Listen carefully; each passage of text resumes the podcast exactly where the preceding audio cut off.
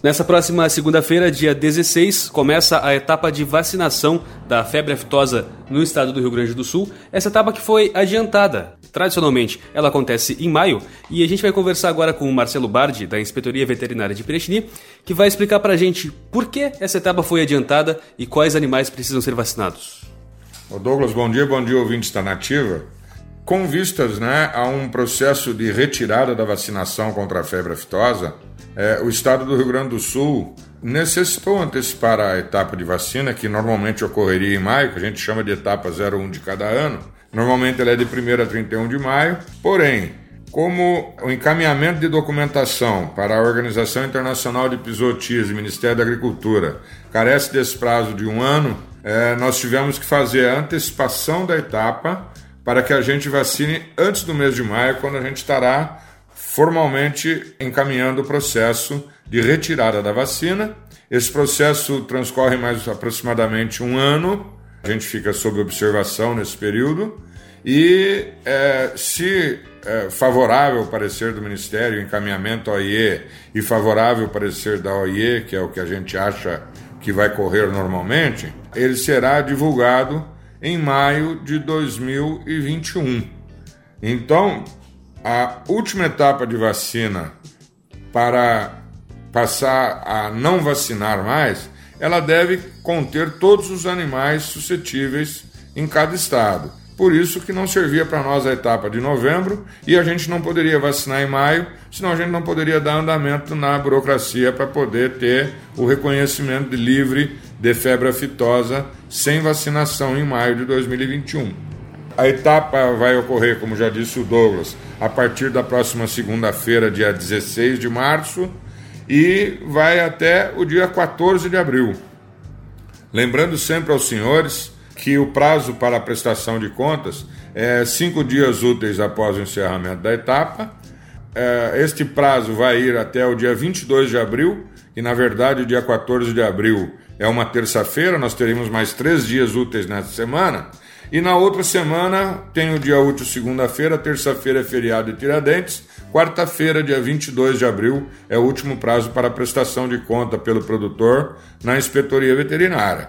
Coisa que todo mundo sabe como fazer, trazendo na inspetoria, declarando o que foi vacinado, aqueles criadores que ainda não entregaram a declaração anual de rebanho, que já está em período de ser entregue, né, desde o dia 1 de janeiro deverá fazer acompanhar a nota fiscal do produtor da declaração anual de rebanho, e aqueles que porventura entregaram já a declaração, eles podem ter alguma alteração de rebanho, algum animal que morreu, algum outro animal que nasceu, então ele deve trazer uma listinha dos animais dele que foram efetivamente vacinados na etapa. E quais são as vantagens que o produtor vai ter se no futuro a gente vier a não precisar mais vacinar esses animais? É, isso é, é uma coisa quase certa, Douglas, e implica numa grande abertura de mercado. Existem países que, a nível de OMC, de Organização Mundial do Comércio, não compram animais, ah, perdão, não compram subprodutos de origem animal, né?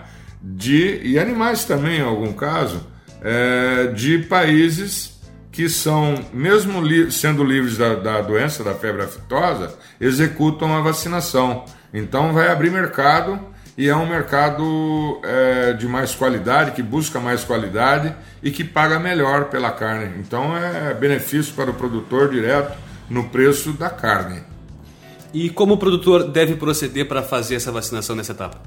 É, eu alerto, Douglas, tá, que o, tem havido nessas últimas campanhas algum problema de faltar vacina nas agropecuárias na fase mais final da campanha. O que, que acontece? É, na etapa de maio do ano passado, efetivamente houve um problema de produção de vacina, de partidas de vacina que não foram aprovadas pelo Ministério, então faltou vacina mesmo nas, nos laboratórios e na distribuição de vacinas para as pequenas agropecuárias e grandes também né, do interior. É, na campanha passada, já passou a ser um problema relativo às agropecuárias. Por quê? quando há uma parada de vacinação, como a gente está aguardando que esta seja a última etapa de vacinação, né?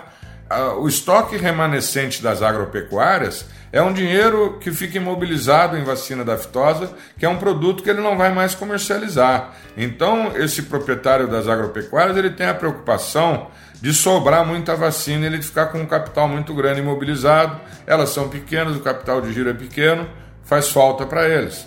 E eles chegam a um ponto que eles não adquirem mais vacina. Por isso eu alerto até os criadores que procurem cedo agora já na primeira semana e segunda semana, nessa segunda quinzena do mês de março, né, que vai iniciar a vacina, procurem já adquirir as doses necessárias para o seu rebanho. Ele vai lá, conta quantas cabeças tem, né? É, todos os animais suscetíveis, bovinos e bubalinos, de todas as idades, adquire, vem na cidade, adquire a vacina, ele vai lá aplicar a vacina, Nesse momento ele faz uma classificação. Ele vai passar todos os animais no brete ou vai pegar a corda que alguns pegam, propriedades pequenas, tem meia dúzia de bicho, para poder fazer a vacina. Ele classifica esses animais e traga para a inspetoria. Como eu já falei, aqueles que ainda não entregaram a declaração anual, é necessário que seja entregue junto com a prestação de contas na apresentação da nota da vacina na inspetoria e aqueles que já apresentaram que tiveram alteração de saldo, que por favor tragam né, uma cópiazinha daquilo que ele foi efetivamente vacinado na propriedade dele. E, durante a aplicação da vacina, quais são os cuidados que o produtor deve ter? É, a vacina ela deve ser sempre mantida sob refrigeração.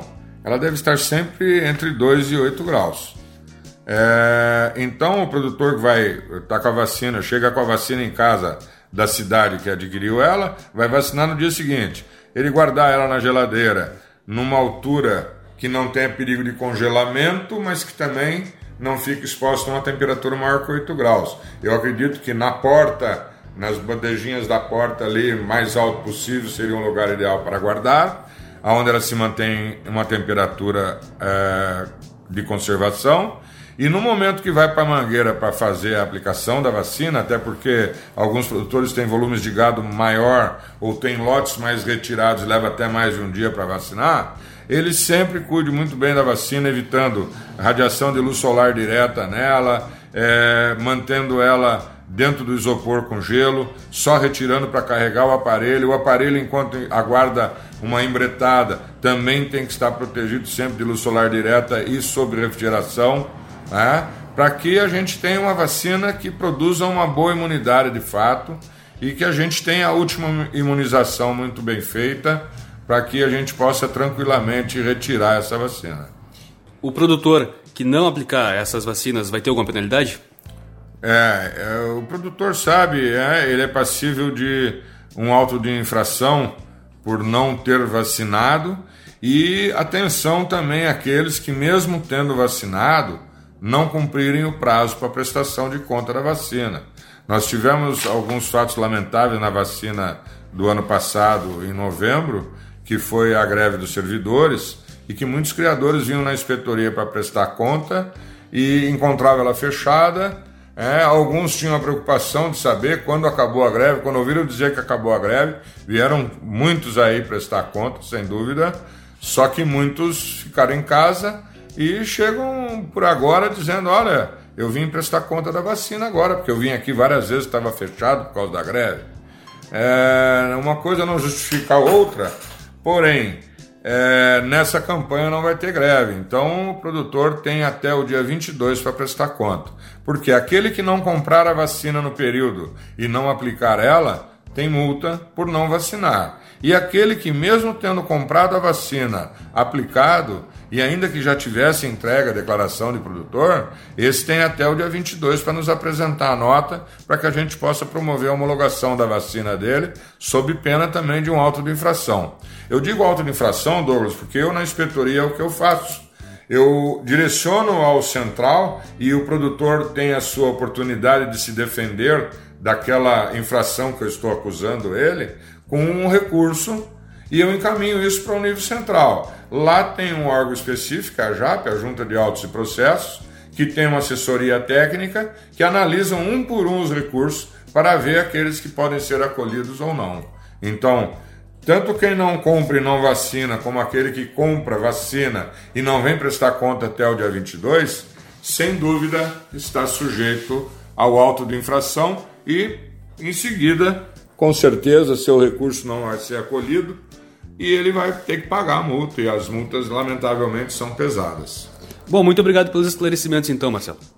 Ok, Douglas. Um abraço a todos os ouvintes. Voltando a fazer o alerta que procurem logo a vacina, porque no começo da etapa as agropecuárias sempre têm e podem programar a reposição de estoque a fins de atender a demanda de cada município, né? Que façam direitinho a classificação, que tomem muito cuidado, produtores que vêm aqui pedir, ah, me dá um extrato para ver o que, que eu tenho aí para vacinar. O que você tem para vacinar não está aqui na inspetoria, está lá fora. Então vá lá fora, conte o que você tem, classifique o que você tem lá e traga honestamente aqui o resultado disso, junto com a nota de vacina adquirida no prazo legal, do dia 16 de março ao dia 14 de abril, né? E sem dúvida estamos fazendo a última etapa de vacinação contra a febre aftosa no Rio Grande do Sul. Momento, tecnicamente falando, é muito oportuno. Nós estamos com praticamente 20 anos sem registro de circulação viral. Os países todos do Cone Sul estão nessa situação: Argentina, Uruguai, Chile, Brasil, Paraguai, inclusive. É, o único país da América do Sul que é uma incógnita é a Venezuela. É, o último foco houve foi na Colômbia, 2017. A Colômbia, esse ano, no começo do, mês, do, do ano de 2020, já devolveram para ela o título de livre de aftosa com vacinação porque teve um sucesso muito grande na contenção de um foco que houve lá. É, nós estamos é, aumentando a vigilância em fronteira, estamos fazendo sorologia em fronteira, então nós temos a garantia que não há circulação viral. E por mais que o pessoal odeie a vacinação, a vacina, até decorrência das reações que, de acordo com como é aplicada, ela provoca, tá? nós temos que estar muito gratos a ela, porque graças a ela nós levamos o nosso rebanho com boa imunidade e foi simplesmente o vírus deixando de circular. Foi morrendo, foi desaparecendo. Hoje nós não temos circulação viral, é um momento ideal para parar a vacinação. Muito obrigado, então.